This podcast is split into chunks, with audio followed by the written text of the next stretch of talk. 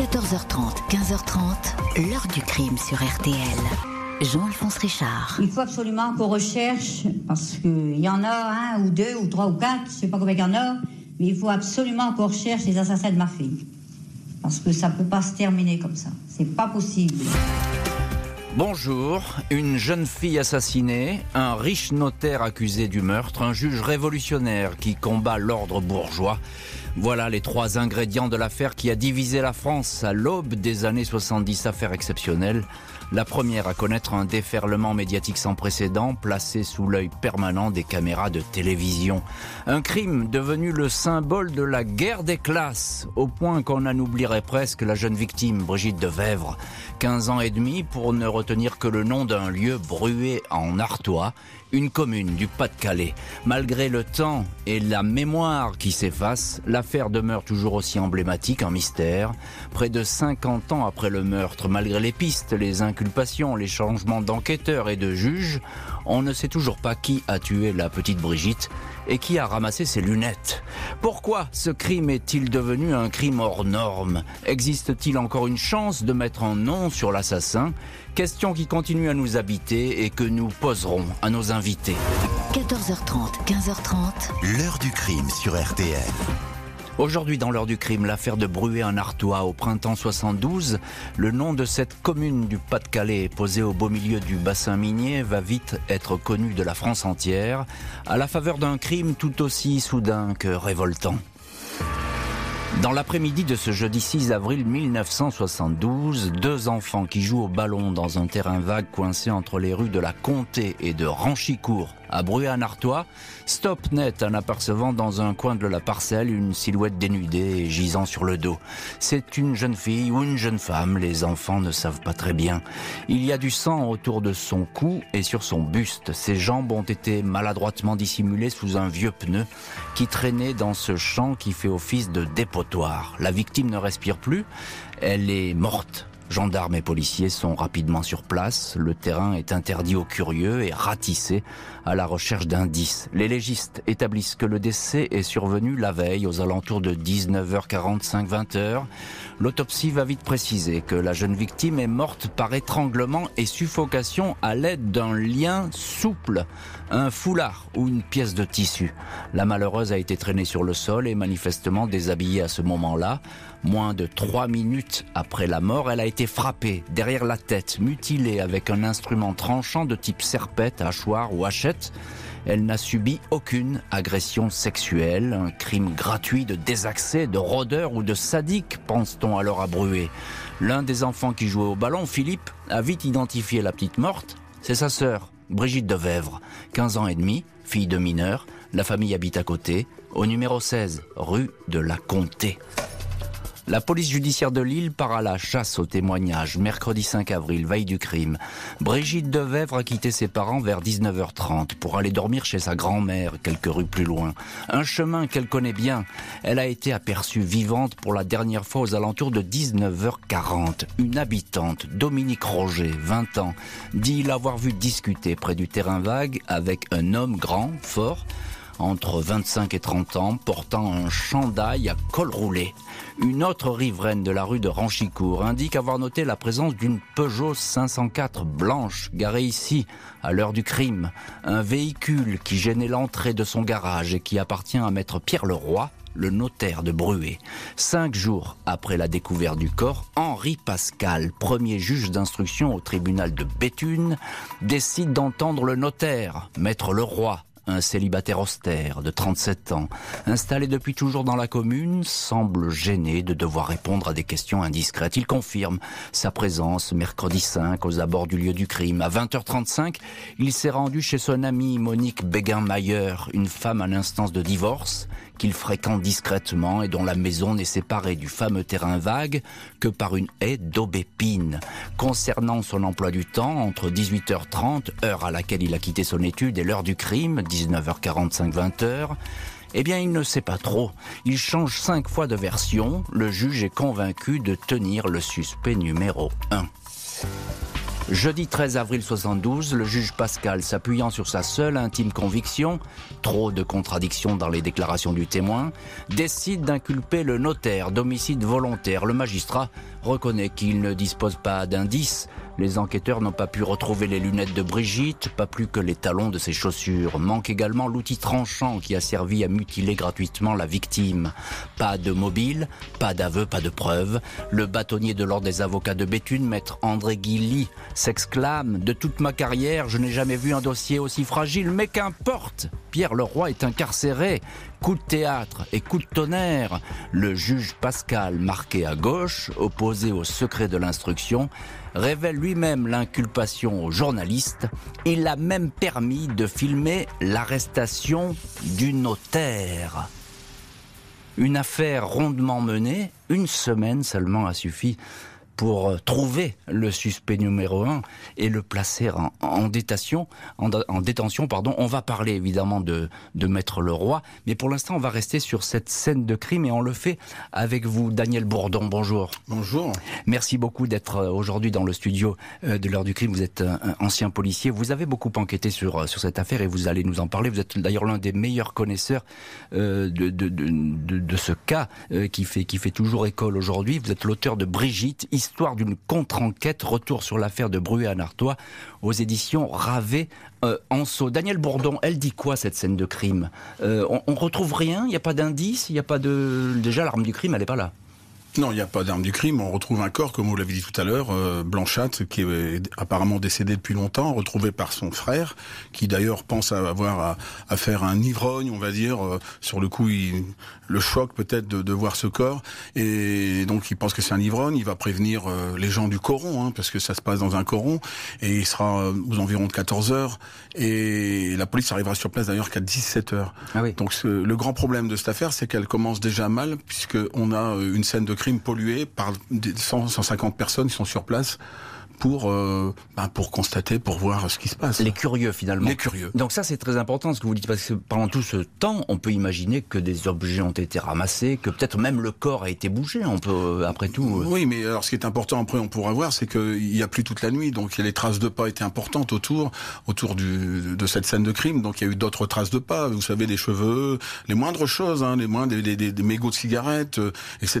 Donc effectivement, la, la, la, scène étant polluée dès le départ, les sont faussés dès le départ. les dés sont pipés dès le départ, d'autant plus qu'à l'époque, la police scientifique, bah, on en est au balbutiement. Hein. Bien sûr, l'ADN, tout ça n'existe pas. Ah, encore un mot, euh, Daniel Bourdon. Euh, le notaire, Pierre Leroy, qui est-il? C'est un notable du coin, c'est ça? C'est un notable, il est réputé pour être un des plus, hommes les plus riches du département, ce qui est possible. Son père était notaire, enfin toute une famille de notaires. On ne prête qu'aux riches. On ne prête qu'aux riches, et en plus on est à la fin des charbonnages de France, donc euh, il, il, fait toutes les, les comment dire, les, les, les actes administratifs de vente euh, de, des, des bâtiments. Euh, c'est une personnalité. C'est une personnalité. C'est une personnalité connue, euh, en vue, en vue dans certains établissements du plutôt côté de, de Breuer, Béthune et sa région, et voire même jusqu'à Lille. Oui, c'est une personnalité, c'est un notable. Il fait partie du Rotary Club, et voilà il est, c'est quelqu'un en, vue, mais c'est important parce que ça explique aussi beaucoup de choses et l'attrait qu'il peut susciter. Bonjour Pascal Cauchy.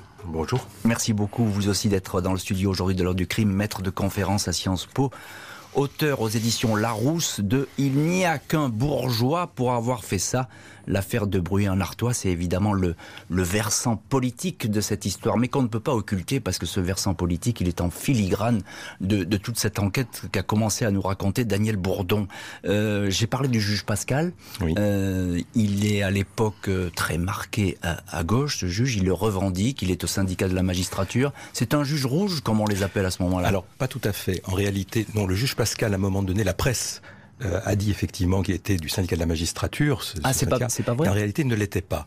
Mais en réalité aussi, euh, il y a des jeunes magistrats qui sont la pépinière de 1968 en quelque sorte, dont euh, l'épicentre d'ailleurs est à Lille à un moment donné, et qui sont très, comment dire, très intéressés par cette affaire et considèrent un peu le juge Pascal comme leur étendard. Mmh. En réalité, je pense que le juge Pascal est surtout euh, fier de pouvoir parler devant les caméras, devant, devant les micros tendus. Euh, il n'a pas véritablement d'opinion politique, du moins il ne le dit pas publiquement. Il a simplement une conviction. Sa conviction, c'est que désormais l'instruction doit être transparente. Et ça, c'est quand même un des leitmotifs justement du syndicat de la magistrature, des juges de gauche, comme on dit, et les fameux juges rouges que l'on va voir par la suite. Cette transparence de l'instruction, c'est véritablement tout le fil rouge de euh, de son discours lors de l'affaire de Bruand-Artois. Alors c'est le fil rouge, mais dans tous les cas, euh, il épargne pas vraiment le notaire. Hein. Ça va très vite.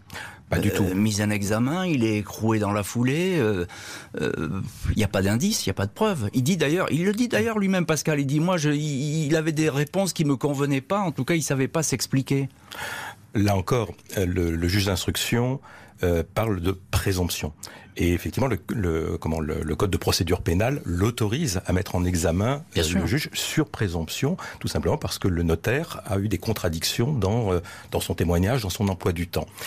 Y a-t-il eu instruction à charge dès le début?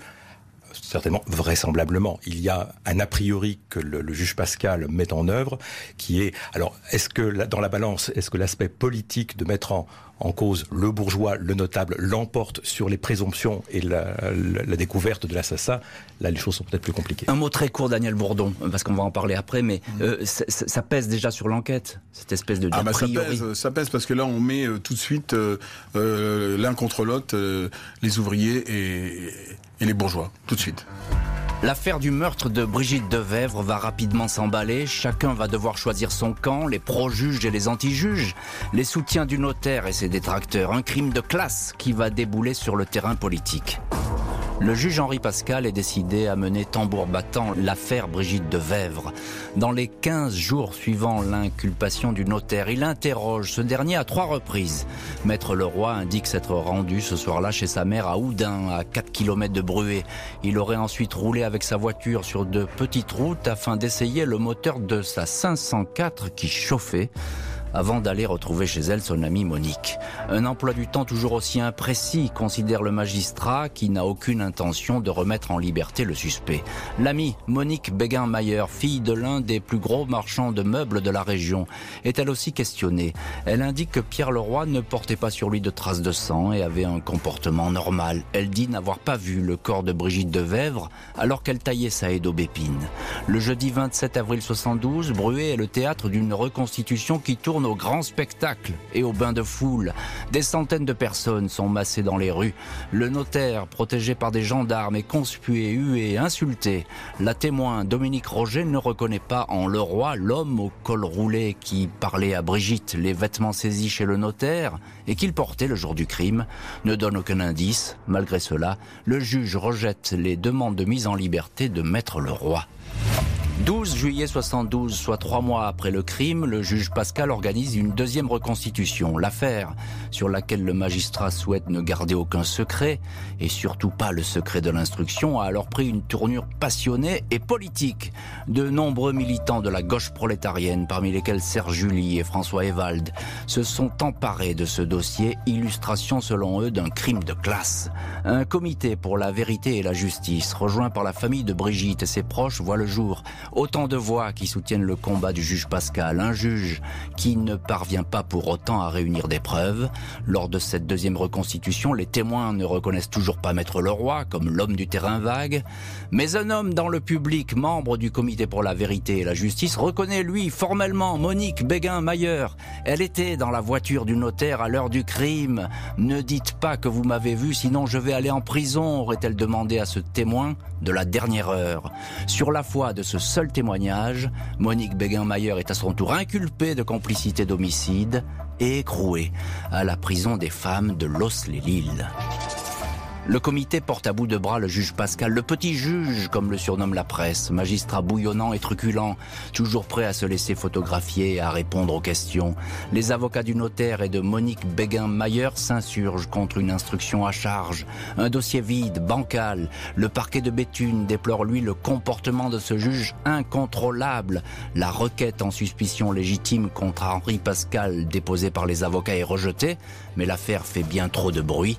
Le 20 juillet, la Cour cassation dessaisit le juge Pascal, provoquant la colère de nombreux habitants et des militants du comité justice. Dossier dépaysé un juge de Paris, Jean Sablérol, va reprendre l'affaire à zéro. Daniel Bourdon, ancien policier, vous avez beaucoup, beaucoup travaillé sur cette affaire. Vous avez écrit euh, plusieurs ouvrages sur le sujet. Euh, le juge Pascal le voilà dessaisi à ce moment-là de l'enquête. Tout va très vite hein, dans cette histoire. Euh, beaucoup de temps perdu quand même. quand on reprend un dossier pareil, je suppose qu'il n'est il est pas vide ce dossier, mais difficile à. Faut tout reprendre à zéro. À exploiter. Parce qu'il est difficile. En plus, le juge a apporté des éléments, mais il en a gardé aussi. Il n'a pas tout mis dedans. Ça, c'est ce que j'apprends en rencontrant des gens euh, proches de lui. Et surtout, euh, euh, cette enquête, vous l'avez dit, est dépaysée. Les gens qui vont être après, enfin une personne, donc vous allez peut-être en parler après, qui va être mis en cause, va être aussi dépaysé, va se retrouver à, Paris. Mhm. Euh, donc euh, l'enquête repart à zéro avec un juge parisien qui va devoir reprendre tout à zéro. Et en fait, rien n'est fait en fait quand il reprend. Qu'est-ce qu'il y a, Daniel Bourdon, à ce stade de l'enquête contre le notaire? Quelles sont les pièces qui, qui pèsent Mais pas grand-chose parce que on a sa position au moment du crime, euh, elle est définie euh, en aucun cas. Euh, la voiture qui est garée ne donne absolument rien. Elle est garée en haut, mais il, il avait fait plusieurs fois. Euh, on l'apprend, donc c'était pas quelque chose de nouveau. Euh, et puis il y a aucun élément pour la, la, le seul problème du notaire, c'est que comme a dit son avocat que j'ai rencontré euh, quelque temps après avoir fait l'enquête, l'avocat a dit le roi s'est pris les pieds dans le tapis parce qu'il avait rien préparé, parce qu'il a été plus ou moins étonné des, questions qu'on lui a posées sur cette affaire. Hmm. Et j'en suis persuadé. C'est ça, donc il a, il a été euh, complètement pris dans une espèce de spirale. C'était quand même un homme de loi. S'il avait fait s'il avait fait un, assassinat dans la nuit, je pense qu'il aurait réfléchi euh, à un alibi, il aurait réfléchi à des choses de, de très solides. Euh, D'abord, faire vraiment disparaître le corps autrement que, que comme hmm. ça a été fait. Même si quelque part, euh, moi je dis que effectivement, dans la mouvance Le Roi, le corps a été déplacé. Je le dis dans un de mes livres, euh, dans, dans le deuxième. Je l'explique pourquoi. Mais euh, mais là, voilà, il n'y a, pas grand-chose contre Le Roi, mais pas grand-chose. Et contre Monique Mayer bah, on est au même point. Bon, après, Monique Maillard a essayé de faire passer un message euh, dans un, dans un, avec une couverture pour demander à le roi de ne pas trop s'exprimer sur telle chose. C'est un peu troublant quand même. Oui, c'est troublant, mais je pense que c'est une maladresse. C'est aussi une maladresse. Alors on va peut-être me dire, bah oui, oui, non, non, non, c'est une maladresse. Mm. Mais euh, mais il y a, y a, pas plus contre elle en fait. Si. Alors à la limite, on dirait que il pourrait avoir plus contre elle dans la mesure où on la voit euh, ouvertement. Et ça, des témoignages, j'en ai eu cinq, six euh, euh, qui m'ont dit qu'ils l'ont vu sur l'escabeau en train de couper Saïd Aubépine le lendemain entre 12h et 14h. Et elle dit j'ai pas vu le corps. Et elle dit que j'ai pas vu le corps. Alors là, par contre, il y a beaucoup de choses à dire. Et puis Monique Mayer couper une Aubépine, vous savez, le Aubépine, c'est quand même très costaud à couper. Quand on a deux jardiniers, c'est quand même particulier quand même. Ouais, c'est un peu troublant. Effectivement, donc on peut, effectivement, ça pose des, ça pose des questions. Pascal Cauchy, vous qui connaissez aussi très bien cette affaire, et plutôt d'ailleurs le, versant euh, politique, euh, là, l'extrême gauche, elle en fait un cas tout de suite emblématique, ce fameux comité. Il y a beaucoup de, gens de Paris et de la région qui sont là pour euh, mener ce combat. Tout à fait. L'affaire de Bruy-en-Artois arrive un peu dans le, dans le sillage, dans l'effet de souffle de mai 68, qui a vu fleurir un certain nombre de, de mouvements révolutionnaires plus ou moins radicaux. Et en 1972, il reste notamment un mouvement, du moins une famille, les, les maoïstes, comme les Mao, comme on les appelle, et une organisation qui officiellement est dissoute, la, gauche prolétarienne, avec un journal, euh, La cause du peuple, mhm. qui, euh, qui s'intéresse à l'ensemble des faits divers qui se produisent dans cette société qui est en pleine transformation. Et les faits divers, pour la gauche prolétarienne, sont l'occasion de raviver la lutte des classes. Lutte des classes que, pour eux, le Parti communiste a, a abandonné. De telle sorte que euh, un crime, un fait divers, euh, devient l'objet justement d'une activité militante extrêmement intense. Et ils sont effectivement sur le terrain de Bruy-en-Artois. Et, là, c'est un crime presque béni, j'ai envie de dire, pour cette extrême gauche, parce que euh, le notaire, le bourgeois et, la fille d'une famille de, mineurs, on ne retrouve pas mieux. On a des ingrédients exceptionnels on a un théâtre, le théâtre d'ombre de celui de, du, pays des corons, le, pays de la mine, euh, avec les, acteurs emblématiques, les mineurs qui sont l'aristocratie du monde ouvrier, et en face le notable, euh, notable dépravé puisqu'on lui prête donc des, aventures et ne serait-ce que d'avoir une maîtresse à l'époque est, est tout à fait euh, critiquable de point de vue de, la morale, notamment de la morale gauchiste de l'époque. Donc c'est parfait. Je dirais le crime de Bru en Artois incarne parfaitement le crime de classe un crime de classe. Alors, euh, euh, Daniel Bourdon, euh, on sent bien que ce climat, il a pesé. Vous l'avez dit d'ailleurs euh, dès, le début de cette heure du crime, il, a pesé sur l'enquête. Hein. Euh, les, policiers là, euh, c'est la PJ de Lille, hein, je crois, qui, est saisie. PJ de Lille, oui. Ils, sont gênés par ça? Oui, d'abord, on, enlève cette enquête aux policiers locaux il est toujours dit que ça aurait été bien de leur laisser un petit moment parce que, étant donné qu'ils étaient du, cru, ils auraient pu euh, avoir plus facilement des renseignements. Et on fait venir un, policier, enfin, qui, qui, est, euh, qui est transfuse de la crime et qui en fait euh, c'est quelqu'un qui travaille plutôt sur la, police financière. Donc il n'est pas un spécialiste en fait. Et, il fait il devient un binôme avec le juge en fait. Hmm. ils sont, euh, ils sont vraiment gênés par ces, ce comité justice, cette agitation, etc. J'ai parlé de la reconstitution, elle est incroyable cette reconstitution. À la reconstitution, oui, bien sûr. C'est hallucinant comme spectacle. Oui, oui, oui, on a. Puis, il y a des manifs hein, quand même. Il faut, il y a des manifs qui vont sur Béthune. Euh, non, non. Là, l'opinion publique est manipulée. C'est manifeste. J'ai oublié de dire une chose, c'est que je suis quand même un enfant du pays, que mon père était mineur. C'est important. Parce que c'est important quand même, parce que ça veut dire que je connaissais quand même ah Philippe. Philippe de Wève qui, qui, a découvert sa sœur, je le connaissais, je connais un petit peu la famille, même beaucoup. Le, père Léon, comme on l'appelait, son père, était archi connu. Donc voilà, euh, je suis dans un dans, un terrain où je connais bien quand même. Hein. Et vous connaissez très bien parce que vous dites de Wèvre et non pas de Vèvre. Mm. Le dessaisissement du juge Pascal, même s'il est contesté par ses partisans et dénoncé par les parents de Brigitte, apaise quelque peu le climat ambiant et relance une enquête qui va connaître un rebondissement majeur. Deux jours avant que le juge Henri Pascal ne soit dessaisi, la cour d'appel d'Amiens a fait libérer le suspect numéro 1, le notaire Pierre Leroy, après trois mois de détention. Son amie Monique Béguin-Mayer va elle aussi pouvoir quitter sa cellule après 19 jours de prison. Avec ces libérations, le dossier s'effiloche, un désaveu pour la famille de la victime et tous les sympathisants du comité Vérité et Justice. Des dizaines de personnes continuent à visiter le terrain vague où l'adolescente a été tuée. Une pancarte ici porte ces mots. À cet endroit, Brigitte Devèvre, fille de mineur, a été assassinée par la bourgeoisie de Bruet. Le nouveau juge Jean Sablérol reprend alors un dossier sans dessus-dessous, sans indice, sans témoignage capital. Seul un coup du destin pourrait relancer l'enquête. 18 avril 73, un an et 12 jours après le meurtre, la chance semble tourner en faveur des enquêteurs. Un jeune homme de 17 ans, Jean-Pierre, sympathisant du comité de soutien à la famille Devèvre, avoue le meurtre. Au juge, il indique avoir eu rendez-vous avec Brigitte dans la soirée du 5 avril. Ils se sont disputés. Il ne sait pas pourquoi, mais il a étranglé avec un chiffon trouvé par terre. Il a traîné le corps jusqu'au terrain vague, traversant la haie d'aubépine de Monique Mayer. Il a voulu maquiller le meurtre en crime de sadique. Il a dévêtu sa victime et l'a frappé à coups de hachette.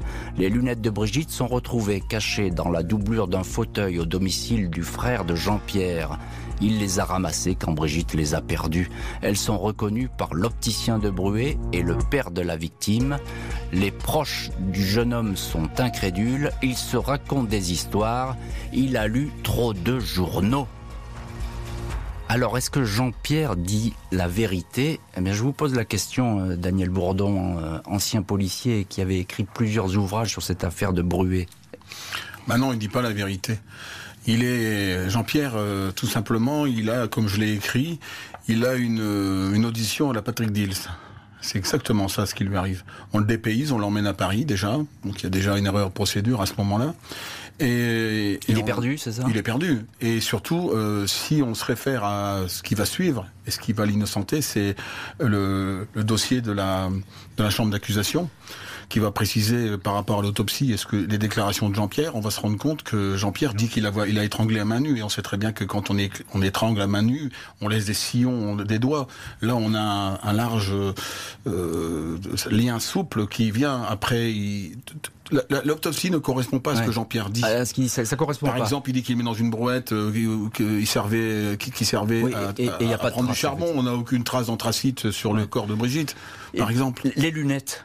Alors les lunettes, c'est le seul hic que je ne peux pas vraiment répondre parce que il y a un hic. Mais Jean-Pierre peut très bien avoir trouvé sur le sur le terrain vague ou, ou à son rendez-vous qu'il qui, qui dit avoir eu avec. Peut-être s'était-il rendu à ce rendez-vous, mais Brigitte n'était déjà plus là, était déjà dans le bois. Bien sûr, surtout ce que vous nous avez dit au, au début, cette heure du crime, c'est qu'il y a du monde. Pendant trois heures, il va y avoir des personnes qui vont se déplacer sur ce terrain vague. Donc, il a très bien pu ramasser. Oui. Mais par contre, il y, a, un petit dans ce que vous dites, euh, la, famille à un moment ne reconnaît plus les lunettes. Et Cèdre Renan, euh, l'opticien, on reconnaît, c'est le, le, le, comment dire, les verres. Oui, c'est ça. la, correction. Oui, la correction. Pas spécialement la, la, la paire de lunettes, parce que c'est des pastourelles, je crois, le nom s'appelle, et il y en a des, des argentés et en or. Et en couleur or enfin et là on a on est sur des, des, argentés donc ce qui correspond pas vraiment en fait. Ah c'est un peu compliqué oui effectivement. On est toujours dans le doute. Euh, Pascal Cauchy euh, vous aussi qui connaissez parfaitement cette, affaire euh, là aussi Jean-Pierre pour les, gens du comité justice et vérité bah c'est pas lui. Tout de suite on s'en prend un, un, petit un sans grade et quelqu'un qui est en plus leur sympathisant. Tout à fait euh, le cas Jean-Pierre, comme on l'appellera dans les années euh, qui vont suivre, le, dans un livre qui, dans les années qui vont suivre l'affaire, euh, c'est quand même très emblématique pour la gauche prolétarienne de l'époque. D'abord, il est, il fréquente beaucoup ses, militants, il est de, de, toutes les réunions, il est membre du comité Vérité et Justice, et puis c'est un orphelin, fils de mineur, fils d'ouvrier, donc, et à bien des égards, il va être véritablement emblématique de la, du rebondissement de l'affaire pour la gauche prolétarienne. Le fait est que Jean-Pierre ne va pas tarder à se rétracter, trop tard pour la justice qui pense avoir sous la main le meurtrier de l'adolescente, même si une nouvelle fois le dossier n'est pas vraiment étayé. Le 3 avril 74, Jean-Pierre est amené sur la scène de crime pour une reconstitution. Il avait un peu moins de 16 ans quand Brigitte a été tuée. Deux ans plus tard, Jean-Pierre, de constitution toujours fragile, est incapable de soulever et de porter dans ses bras le mannequin articulé 56 kilos censé représenter sa victime. Dix heures de reconstitution. Jean-Pierre nie avoir étranglé Brigitte. Quand le juge lui demande qui alors, il se tourne vers le notaire, convoqué lui aussi, et s'exclame Demandez-le à Leroy. Pierre Leroy obtient un non-lieu le 30 octobre suivant, tout comme sa désormais épouse, Monique Mayer, qui devient Monique Leroy, tous deux blanchis de tout soupçon. Le 27 juin 75, Jean-Pierre est donc seul à répondre du crime de Brigitte Devèvre devant le tribunal pour enfants de Paris. Il est jugé pour homicide volontaire. Les parents de la victime, persuadés que le prévenu n'est pas le bon, ont décidé de ne pas se constituer partie civile. Le procès prévu pour durer 18 jours se déroule à huis clos. Les incohérences de ces versions et la psychologie à fleur de peau de l'accusé poussent le tribunal à acquitter un jeune homme émotif. Jugement confirmé un an plus tard par la cour d'appel personne ne sait alors qui a étranglé Brigitte. Daniel Bourdon, ancien policier qui avait mené toute l'enquête et contre-enquête sur cette affaire, qui a tué Brigitte? J'ai ma petite idée. Malheureusement, on est sur une prescription. Vous imaginez bien que. en tout cas, je ne vais euh, pas vous lancer des noms. Procédons par élimination. Euh, c'est pas le notaire. Non, c'est impossible. C'est pas sa femme désormais, son épouse, et ce n'est pas Jean-Pierre. Ah, encore moins, parce que Jean-Pierre, lui, il est. Euh, il est complètement innocenté et de l'autre côté on a euh, un manque d'éléments pour mm. euh, justifier euh, le crime sur le notaire et, et, et le roi. Et excusez-moi, Maillard. Et Maillard. pour, pourquoi est-ce qu'il est acquitté, Jean-Pierre? C'est ce que vous nous disiez bah, Parce que les éléments, les éléments qui sont donnés par ce que lui donne, la façon où il a exécuté le crime et sa position au moment du crime, ne correspondent absolument pas avec les, les, les données de l'autopsie. Euh, et l'autopsie, c'est quand même un livre ouvert. Ça, ça vous permet quand même de de de, de, de, de notifier des choses qui sont euh, incompressibles. Quoi. Hmm. Euh, Pascal Cauchy, euh, vous aussi, vous, connaissez parfaiement cette affaire. Euh, alors c'est un procès à huis clos, je l'ai dit, puisqu'il est mineur à, l'époque des faits, donc c'est le tribunal pour enfants qui le juge à l'époque. il y a du monde quand même à ce procès. Il y a des gens qui sont venus soutenir et qui se tiennent au courant de tout ce qui se passe. Il y a une, une ébullition d'ailleurs entre Bruet et Paris en permanence en toute l'affaire. Il est, il est certain que le, donc l'affaire de l'affaire Jean-Pierre va remobiliser l'extrême gauche, mais qui est un peu différente de celle des années 71-72. D'abord, euh, intervient un nouvel acteur dans, dans cette affaire, euh, la création d'un journal. C'était un des grands souhaits de, de, cette, de cette nébuleuse, d'avoir un François rouge, comme on disait à l'époque, c'est-à-dire d'avoir un quotidien qui rende compte des faits divers, mais dans un sens d'analyse politique. Et c'est la naissance du journal Libération. De Libération. Et Libération, parrainé par, par Jean-Paul Sartre. Hein. on n'a pas évoqué tous ces intellectuels qui sont autour de l'affaire de Pruand d'Artois, mais ils sont très nombreux, comme Michel Foucault. Qui vont venir sur place hein, aussi. Qui vont venir tous sur place. Ils viennent sur place. Euh, ils y emmènent d'ailleurs leurs élèves, leurs euh, qui sont aussi souvent des, des, militants. Et il va y avoir effectivement un va-et-vient entre entre le terrain vague de Bruet et, euh, et le tribunal parisien. Et le cas Jean-Pierre, l'affaire Jean-Pierre va devenir là aussi cette cause qui va euh, alimenter les, les, les, grands moments militants de, de, du journal Libération à cette époque. on, voit cette ébullition qui continue, hein, qui va qui va durer, qui va d'ailleurs continuer hein, à, bouillonner. Il y a d'ailleurs même d'autres tentatives d'essayer de remobiliser l'opinion sur des cas On en retrouve le, cas notamment de de, de suicide d'enfants euh, à la fin de l'année 72 dans la, dans la région d'Irson, on n'est pas très loin non plus du Nord. Et euh, là aussi, le, les, comités vérité-justice vont essayer de jouer le rôle. Ils seront présents. Ils sont présents. seront sur le Mais terrain. en réalité, euh, c'est un, c'est un flux qui commence déjà à, s'estomper. À, s'estomper, évidemment. Pour différentes raisons. D'une part, l'effet générationnel. Tous ces gens qui étaient militants à un moment donné entrent dans une autre vie, parfois une vie active, une autre vie professionnelle. Et puis, j'ai envie de dire, le gauchisme s'éteint. À partir de 75, 76, 77, il y a des raisons qui s'expliquent, mais on est dans une autre perspective, qui sont celles des élections présidentielles de 81. Voilà, et on est, on est moins actif fatalement.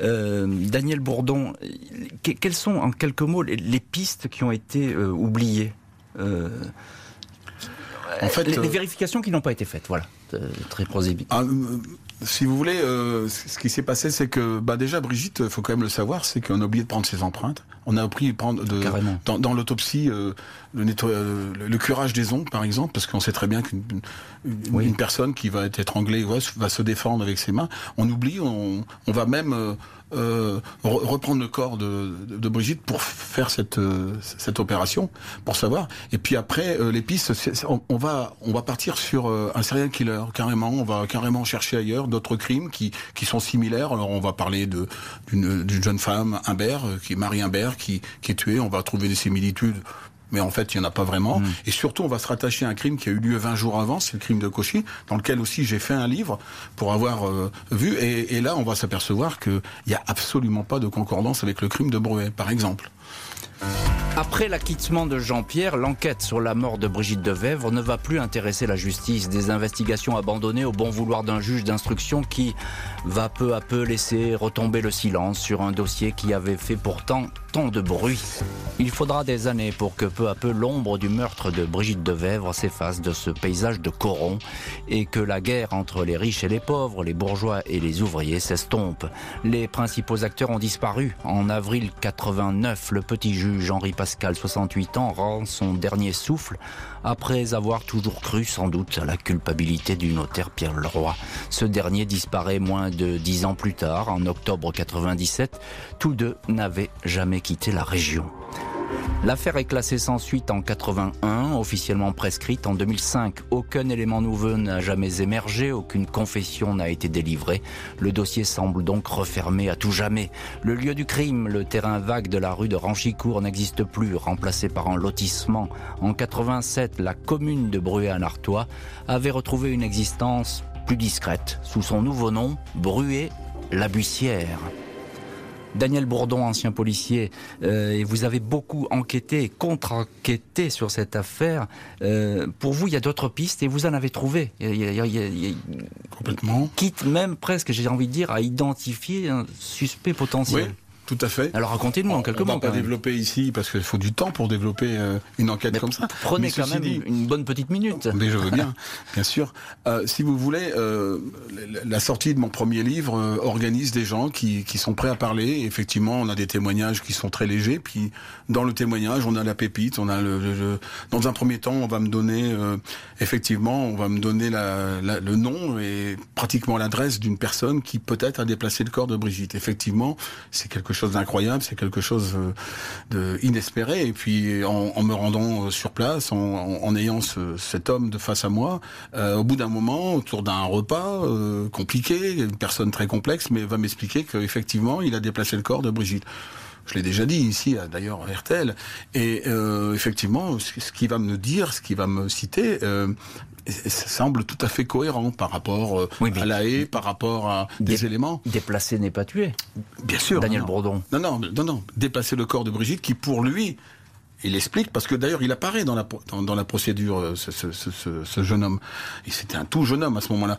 Pour lui, il déplace quelqu'un qui a été euh, blessé, tué accidentellement. Et qu'on ne veut pas d'histoire, donc on, hmm. on, on, préfère le déplacer de quelques pas C'est pas le lieu exact du crime. Oui, c'est pas le lieu. Mais de toute façon, le lieu, il est à 8 mètres, parce que ça passe juste derrière la Donc euh, c'est là où on, est dans la position du corps, cette fameuse position où, où Madame Mayer aurait dû, aurait hmm. dû retrouver, le, voir le corps quand elle était sur le sur sur la petite Mais, le mais- petit escabeau. mais vous êtes allé plus loin, vous avez pu remonter sur des suspects potentiels. Bien ou, sûr, ou bien un sûr. suspect potentiel. Non, le- la, la- la- la sortie du premier livre me fait rencontrer un homme qui, qui travaille pour la police, mais qui n'est pas policier, il est administratif dans la police, et qui vient me dire et qui me dit euh, froidement dans les yeux, me dit, je suis pas tout à fait d'accord avec votre premier livre, ce que vous dites, parce que je connais l'assassin.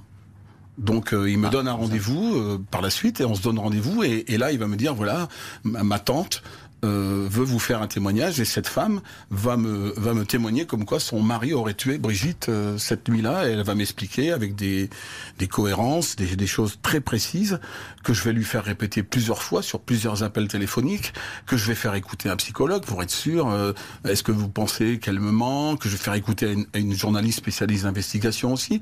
Et ce témoignage je vais l'enregistrer à son insu mais c'est une pépite c'est un truc tellement important. Et puis bon je vais garder ce témoignage pour moi, évidemment. Je vais pas le divulguer parce que prendre un témoignage à la volée, c'est quand même pas très honnête en fait. Mais Ouais. mais j'ai pas le choix. Ouais. J'ai pas le choix.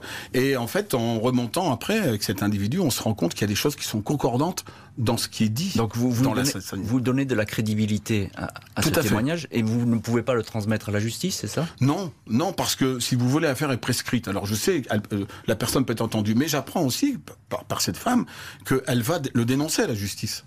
Elle va le dénoncer.